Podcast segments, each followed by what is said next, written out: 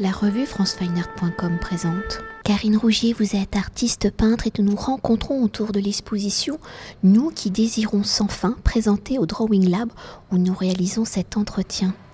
Alors lauréate hein, du prix Drawing Now 2022, votre pratique picturale est une exploration de la matière dessinée ou par le graphite, la gouache, l'aquarelle, la peinture à l'huile, votre univers plastique peuplé de formes humaines et animales, d'êtres chimériques et masqués, et nourri du passé et du présent, de vos voyages, de la magie, de la sorcellerie, du chamanisme, des mythes et des rites sacrés, des contes et des traditions populaires, de l'art médiéval et de ses enluminures, des miniatures indiennes, des jeux de cartes, de tous ces objets, de toutes ces illustrations que vous récoltez. En jouant de ces matières, de la matière picturale, de la matière de la matière du passé, de la collection familiale, de la matière de votre imaginaire, de votre intuition, vous créez des mondes singuliers, des mondes qui sont en train de disparaître, des mondes qui naissent, qui se renouvellent, qui s'entremêlent, des mondes de désir, de rituels, des mondes de magie, des mondes spirituels, des mondes vivants, des mondes où l'on reconnaît votre touche si particulière.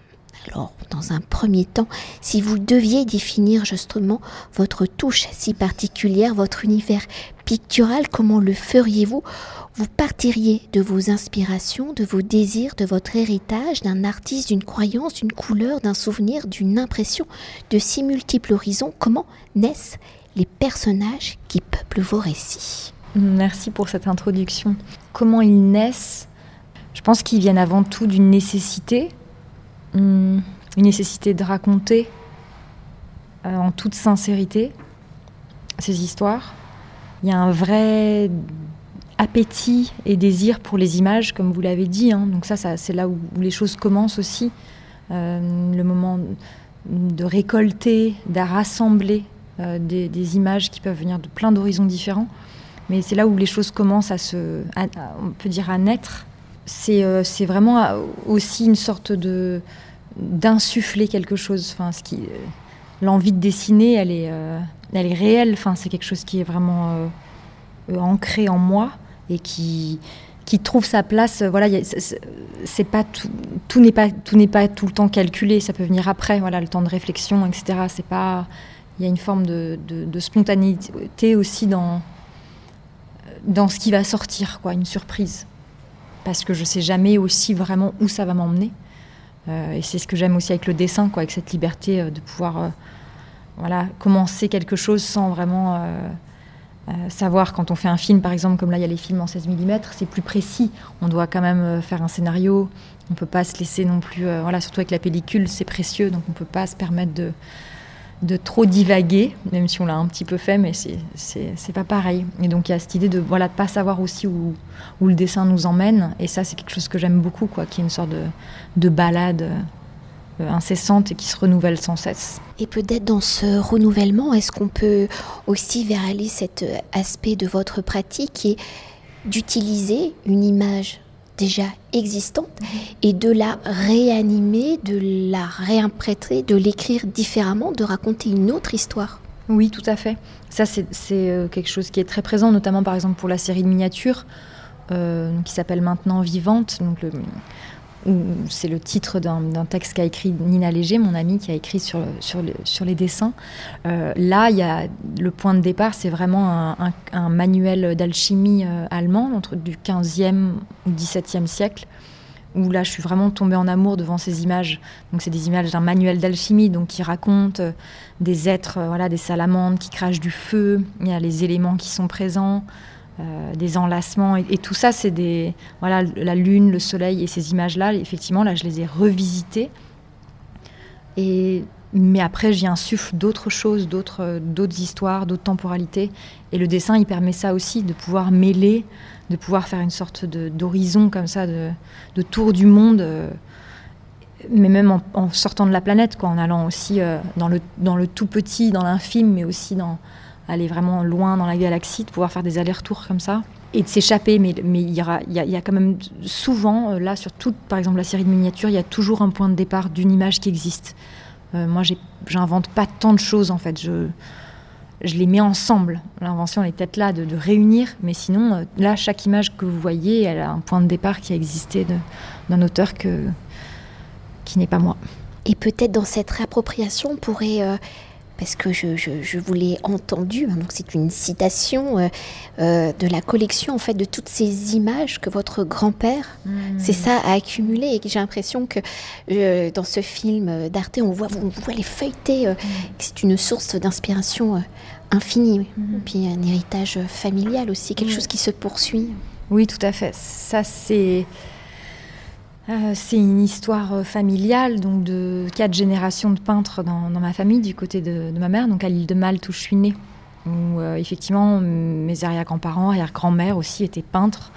et, ils avaient, mon grand-père et mon arrière-grand-père aussi, avaient des carnets, des grands carnets comme ça l'italienne, avec à l'intérieur plein de, de reproductions d'images.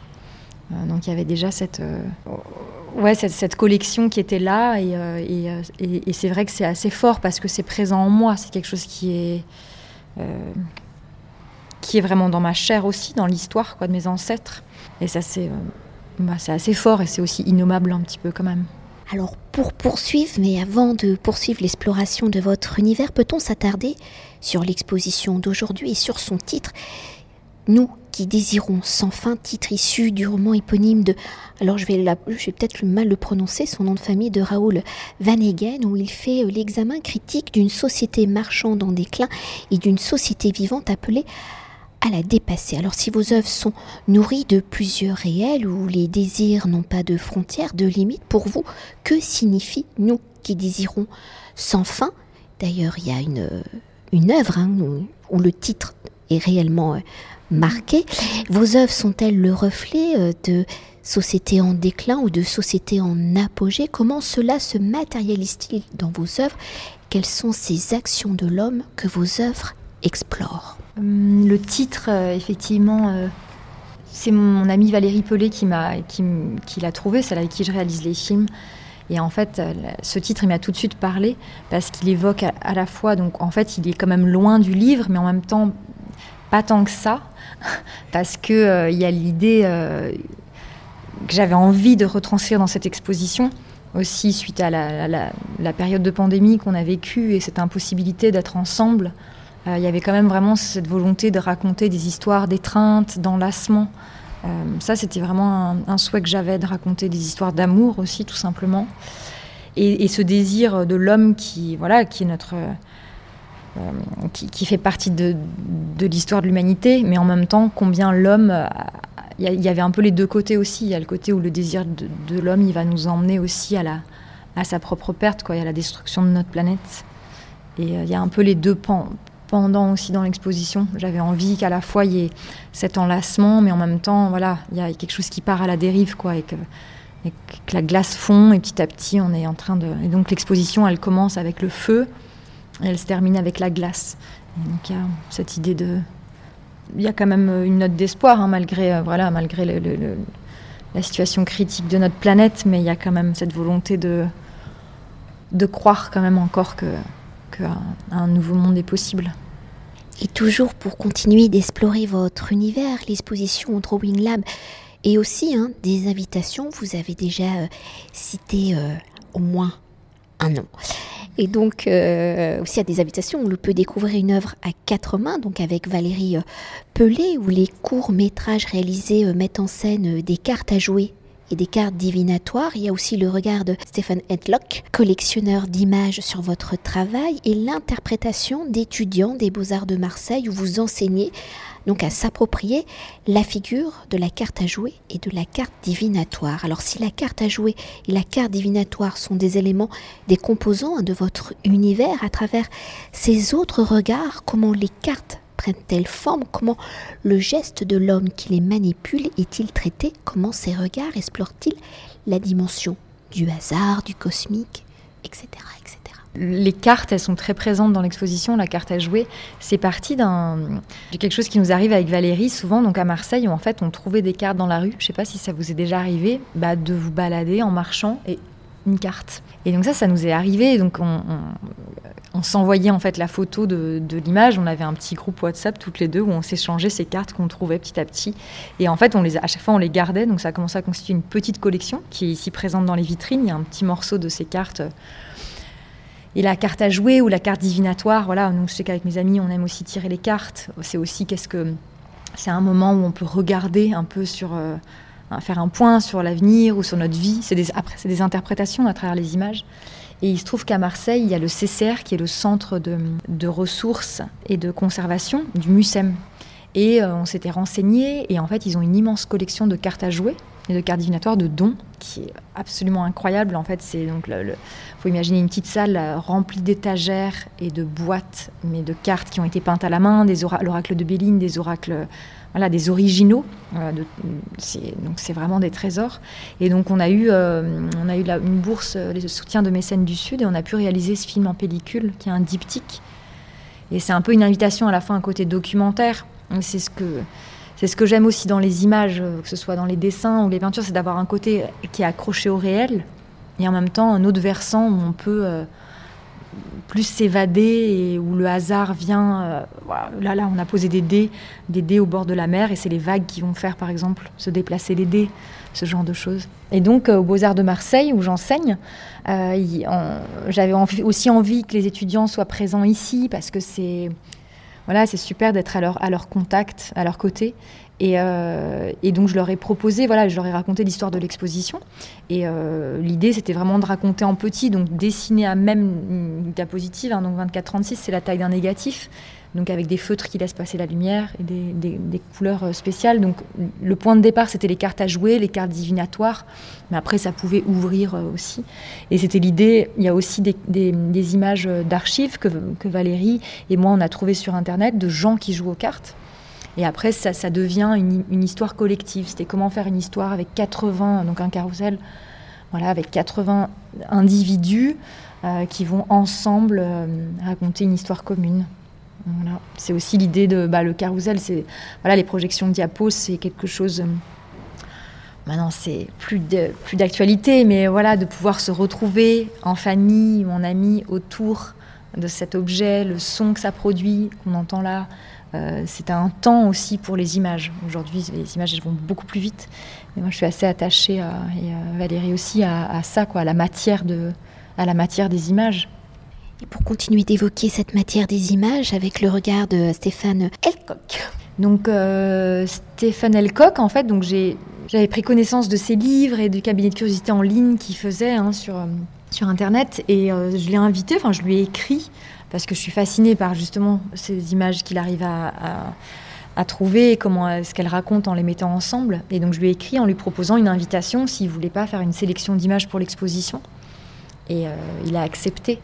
Et donc je suis honorée de pouvoir avoir euh, des images qui sont plus donc là elles sont elles ont un autre statut, elles sont collées directement au mur, donc sur un papier prêt en collé. Et euh, on est plus sur des histoires de phénomènes météorologiques, de euh, voilà, là, il y a des histoires de comètes, de, visions solaires aussi. Euh, donc ça permet aussi d'avoir, de pouvoir montrer mes sources d'inspiration aussi directement, qui sont présentes parce qu'en fait ces livres, euh, je les ai, je les ai tous, enfin les trois livres qu'il a. Le dernier c'est de Cosmic Dance, la danse cosmique, et, et c'est vrai que je vais vraiment puiser dedans aussi. ça m'inspire beaucoup. Donc c'était l'idée de créer un dialogue aussi et de pouvoir voir les dessins, mais avec aussi des sources potentielles d'inspiration. Et pour parler d'une autre dimension de votre travail, on a parlé de mouvement avec le film, mais là, euh, pour la première fois, vous mettez aussi vos dessins en volume. Mhm. Euh, oui, ça c'est les dioramas. Donc une salle spéciale qui a été réalisée pour ça, où en fait le dessin il prend la place, euh, il, devient presque vivant en fait à, partir de découpage et il est mis en, scène en fait comme un petit théâtre donc dans, dans des petites boîtes qui sont dans, une simèse. Donc c'est inspiré des dioramas hein, qu'il y a dans les musées d'histoire naturelle. L'histoire de recréer un espace recréer un environnement comme ça et euh, c'est quelque chose que j'aimerais poursuivre euh, où le dessin découpé voilà. On ça permet aussi d'un de mettre des éléments naturels. Là j'ai pu mettre des pierres volcaniques des, pierres euh, et c'est un peu avoir le, ouais, le côté du petit théâtre, quoi, d'être face à une, petite scénette qui serait comme ça éclairée. Euh. Et pour conclure euh, notre entretien, est-ce qu'on pourrait revenir sur la dimension euh, du divinatoire, du, du cosmos, du, du, féerique, du mythologique de votre travail? Parce que j'ai l'impression que tout ce qui vient peut-être d'un au-delà est très prégnant en fait. Il, vous nourrit parce que tous ces petits êtres, on y ressent, enfin on y voit un peu du, du Jérôme Bosch au présent. Ouais, ouais, ça c'est quelque chose qui est très présent dans mon travail aussi, pouvoir donner une place à, à l'invisible, euh, pouvoir nommer et euh, faire apparaître aussi ce qui, ce qui, les choses infimes qui sont extrêmement puissantes, mais que ce soit les éléments de l'air, du vent. Et euh, arriver, je crois que le dessin il permet ça aussi, d'avoir quelque chose de. Voilà, d'avoir vraiment l'énergie d'un mouvement. Euh, je sais que moi, je suis, euh, j'ai vraiment, je suis tombée en amour devant les, dessins de Saitombli, ou d'avoir vraiment cette, énergie extrêmement brute, sans, filtre, et en même temps, voilà, d'avoir des, des il raconte aussi quand même, voilà, une ode à l'Antiquité, aux figures de, des mythes. Et, et, le dessin, je crois qu'il permet vraiment ça. Enfin, le dessin, la peinture, de pouvoir aussi à, travers ce geste qui est extrêmement direct de la main, qui vient de la main, d'avoir euh, de laisser une place aussi à des choses qui sont euh, peut-être euh, incontrôlables ou qu'on laisse, enfin laisser la place en tout cas à, ça en dessinant, c'est ce que j'essaye de faire. Ouais. Merci beaucoup. Merci à vous, avec plaisir. Cet entretien a été réalisé par franceweiner.com.